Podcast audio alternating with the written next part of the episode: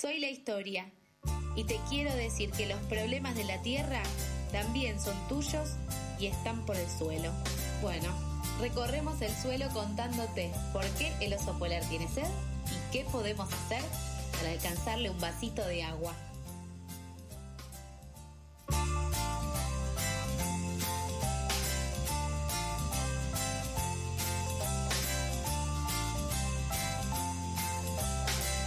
15 minutos quedan para las 9 de la mañana, el momento en el que nos despediremos, pero no ahora, porque ahora vamos a darle la bienvenida a nuestro querido amigo internacional, eh, Mija Kaufman, que desde algún lado del mundo nos viene a traer una nueva edición de esta columna que se llama Por el Suelo. Hola, Mija, buen día, ¿cómo andás? Pero qué presentación. Ah, ¿Cómo les va? ¿Ustedes me escuchan charleta. bien? Sí, te escuchamos muy bien. Muy presente. Pero qué maravilla. Muy buenos días. Buen día para vos. ¿Qué hora es? ¿Dónde estás? Una y 45 del mediodía o de la tarde. ¿Y almorzaste ya? Mira, les soy honesto, dejé el almuerzo a la mitad, pensaba seguirlo Siempre ahora. deja pero los bueno, sándwiches a la mitad, ¿viste? Había Qué que estar aquí a tiempo para la columna Muy y ahora tengo que correr a una seguidilla de, de encuentros y reuniones, así que quedará el almuerzo a la mitad. Guardó el sándwich de milanesa de la mamá en el tupper, con la coca ahí a medio Y le tomar, quedó ahí en la mochilita para la próxima. todo húmedo. 5 de la tarde va a ser un festín, te digo. Ni me lo digas. Aparte de las jornadas largas, así que ese sandwichito puede llegar a estar muy bien. ¿Cómo estás eh, con la cuestión del Tratado Global de Plásticos, mija? Queremos saber. Uf, ¿cómo creen que estoy? Rosqueando por lo que contás de tus días largos. Como siempre, sí, sí. como siempre. Claramente. Pero ahora en Francia, Como ¿no? siempre. No, ahora en Alemania estamos en el marco de lo que se llama la SB58, que en la jerga coloquial es como la interseccional. Básicamente es la instancia previa técnica, más que nada técnica, a lo que es la COP de cambio climático. La COP de cambio Ah. climático es la conferencia de las partes, la que el año pasado fue en Egipto, y estuvimos hablando sobre eso. Este año es en Dubái y esta conferencia en la que estoy ahora en Alemania es la que se hace todos los años a esta altura del año como instancia previa a la cumbre principal sobre cambio climático. Bien. Excelente. Así que bueno, Rosqueando Lugar en interesante. varios sentidos. claro que sí. Y acá, para ir como metiéndonos de lleno en varias de las conclusiones de estos lugares, la primera tiene que ver con, y sin querer caer en algo cliché o frase hecha, en esta desigualdad existente entre norte global y sur global, que en estos espacios a veces es más evidente, donde queda a las claras qué países tienen mayor voluntad, qué países tienen menos voluntad, pero sobre todo la propuesta para el día de hoy es escuchar algunas voces de lo que fueron las discusiones, las negociaciones la semana pasada en el marco de el potencial tratado de plásticos y ahora nos vamos a ir metiendo en algunas de esas voces y también esto sería como el índice o el prólogo de esta columna el lunes 5 de junio fue el Día del Ambiente Ay, hoy es En el día del- personal- del periodista y nos estamos saludando. Por el Día del Ambiente te tenemos que Ah. saludar a vos. ¿Ustedes qué creen? ¡Feliz día, mija! Feliz día. Menos mal que no te decimos días del medio ambiente, porque te faltaría un pedazo, una mitad. Sí, no, por favor que no, no me digan eso. Soy de las personas que, la verdad, no sé si me enoja. La palabra quizás me irrita un poco el decir feliz día del ambiente. Claro, justamente lo que hace cuenta. feliz. No. De feliz tiene poco y nada Claro. últimamente. Y aparte es como agarrarnos a esas efemérides. Como bueno, nos subimos al barco de la efeméride, hoy nos acordamos del ambiente, hoy todos somos ambientalistas, pero martes 6 de junio ya volvemos a destruir todo. El, green, el greenwashing se tiene que vehiculizar de alguna forma, ¿sabes? Exacto. Sí, Eh, y la- el marketing encuentra las efemérides como buena solución. Un día como hoy, Sí. básicamente. Sí, va, va por ese lado. Igual me, me parecía Igual es la ONU. pregunta- ¿No? Sí, bueno, pero a mí me parecía interesante traerles la pregunta a ustedes de qué les sucede con las efemérides ambientales, en este caso el Día del Ambiente. ¿Qué creen que pasa? ¿O qué ven, por ejemplo, ese día en redes? Y te puedo decir lo que hago yo. Eh, la idea en con las efemérides es que te solucionan un contenido, para redes en particular, Siempre calendario. pero hay que ver cómo lo aprovechás de la mejor manera para dar un mensaje o un discurso Claro. que tenga que ver con tu, eh, con lo que vos haces, con tu contenido general, ¿no? Como que si Nico de repente eh, va a celebrar el Día del Ambiente es porque quiere concientizar o de alguna forma contar algo que pasó en pleo en pasadas, ponele. Entonces, en ese sentido está bien aprovechar la efeméride.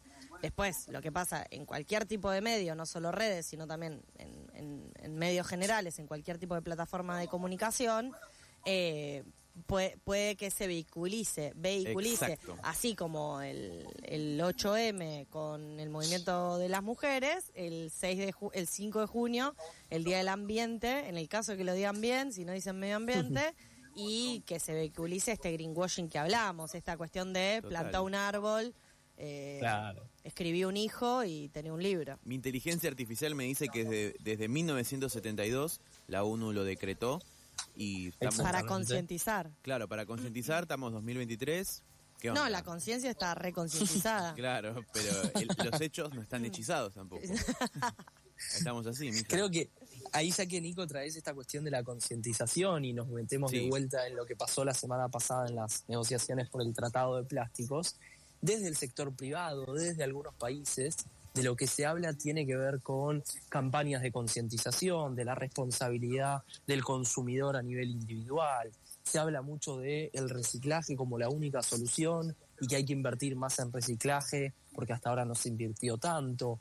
Digo, es interesante ir viendo cómo podemos hacer analogías, lo decíamos la semana pasada, con lo que fue, por ejemplo, el proceso de etiquetado frontal.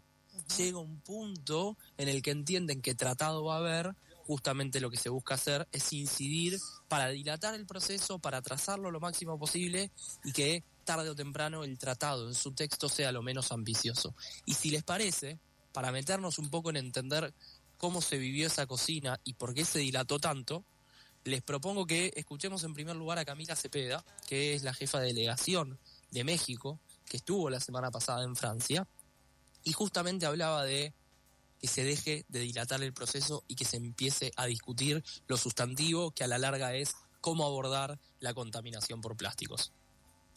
No nos estamos centrando en lo que venimos a discutir aquí, que es la contaminación por plásticos. Reglas de procedimiento sí son importantes, pero no es el meollo del asunto. Plenaria no es el momento para ventilar nuestras frustraciones. No queremos pasar otro día entero escuchando discursos repetitivos. Ya sabemos, no es necesario entrar en este momento en cosas que no son relevantes. Cosas que no son relevantes y hablar de, podríamos decirlo, traducirlo a nuestro idioma coloquial, discursos para la tribuna. Claro. Si algo pasa en muchos de estos espacios es países que quieren hacer el discurso por esa foto, por ese video, por ese fragmento, para decir miren lo comprometidos que estamos, o inclusive a veces como estrategia y herramienta de dilación. Imagínense, más de 175 países, si cada uno habla unos 5 minutos. Me mato. Hagamos las cuentas. Sí. Bueno, imagínense. Entonces, eso es parte de lo que pasó la semana pasada. De los cinco días de negociaciones, recién el miércoles por la tarde-noche se empezó a discutir lo sustantivo. Casi tres días perdidos. Claro. Por eso, lo que decía recién Camila Cepeda, jefa de delegación de México. Y otro de los puntos que es súper importante poner sobre la mesa, y lo hemos hablado en otro momento, tiene que ver con las distintas responsabilidades que tienen los países. Hay un principio en el derecho ambiental internacional que se llama responsabilidades comunes pero diferenciadas. Quiere decir que los países, todos tienen responsabilidad, pero no es el mismo el grado de responsabilidad. Siempre damos este ejemplo, digo, no es la misma Claro. la responsabilidad de Argentina que la de Estados Unidos, o que la de Alemania que la de Chile. Claramente hay distintos grados de responsabilidad. Eso no implica que, por ejemplo, nuestro país no tenga responsabilidad. Y sobre eso, Natalia Saracho, diputada nacional, referenta del MT, estuvo también en Francia en el marco de las negociaciones y decía lo siguiente. También entendemos que todos los países tienen responsabilidades, pero también entendemos que tenemos que tener una mirada hacia, hacia adentro de cada país, ¿no? Cómo se sufre la desigualdad, cómo se consumo, cómo se trabaja. Y en ese sentido nosotros pensamos que tenemos que pensar en una transición, pero esa transición tiene que ser una transición justa pensando en el trabajo de los y las cartoneras, ¿no? Me encanta que traigas esta, esta voz. Porque es una Súper importante. un debate que, que siempre queda, viste, colgando cuando terminamos de decir, de hablar de, bueno, la responsabilidad de las empresas y demás, o la responsabilidad de los estados, y por, particularmente en Argentina, con el crecimiento del mercado informal de trabajo, el espacio de todo lo que sería la economía popular, que Natalia representa, es un espacio en el que se le tiene que dar una, una viabilidad, que no es la solución decir, hay planes por trabajo, como si ellos no trabajaran, ¿no? Eh, es, es muy interesante también traer la voz de, de la economía popular y de todo ese segmento. Y hablando de este sector y tantos otros que es importante por a veces ser los más afectados, en este caso por la contaminación por plásticos, así como por la crisis climática, Alejandra Parra, chilena y especialista en toda la cuestión de residuos y de plásticos particularmente, esa es parte de Gaia, decía lo siguiente sobre la importancia de que estos grupos participen en las negociaciones. Se debería hacer un esfuerzo adicional para permitir que participen en especial las comunidades y los sectores más vulnerados eh, y que son los que sufren eh, mayormente, con más intensidad, los impactos de eh, los daños que provoca el plástico, como son los pueblos indígenas, por ejemplo, los recicladores de base y otros sectores vulnerados de la sociedad. ¿Cómo hacer que estos procesos sean cada vez menos elitistas? Es una de las preguntas que nos tiene que quedar en la cabeza. Digo, ¿cómo hacer que en estos procesos realmente haya diversidad de voces? Y que no estén solamente las delegaciones y algunas organizaciones que tienen espalda para poder estarlo, sino que haya una variedad de perspectivas y sobre todo, como vos recién, Sofi, decías, la mirada, por ejemplo, de los cartoneros y cartoneras, tan importantes en una región como la nuestra en Latinoamérica y en todo su global.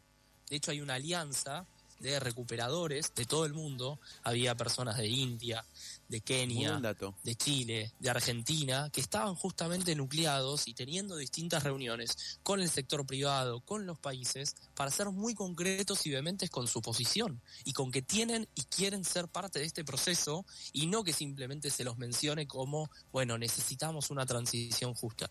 La transición en parte se va a dar y será justa o no si estas personas, estos grupos, son parte de la discusión. Si no, será imposible que sea una transición justa. Muy importante este dato, mija, no lo sabía. Están organizadas de forma internacional. Está buenísimo. Sí, súper interesante, súper importante y por las dudas, estas negociaciones van a ser cinco en total, ya pasaron dos, la de Francia fue la segunda, va a haber una más en noviembre de este año y el año que viene dos más. Pero si les parece, y ya que nos metimos de lleno con la cuestión de recuperadores y cooperativas, escuchamos una vez más a Natalia Saracho hablando de la responsabilidad extendida a los productores.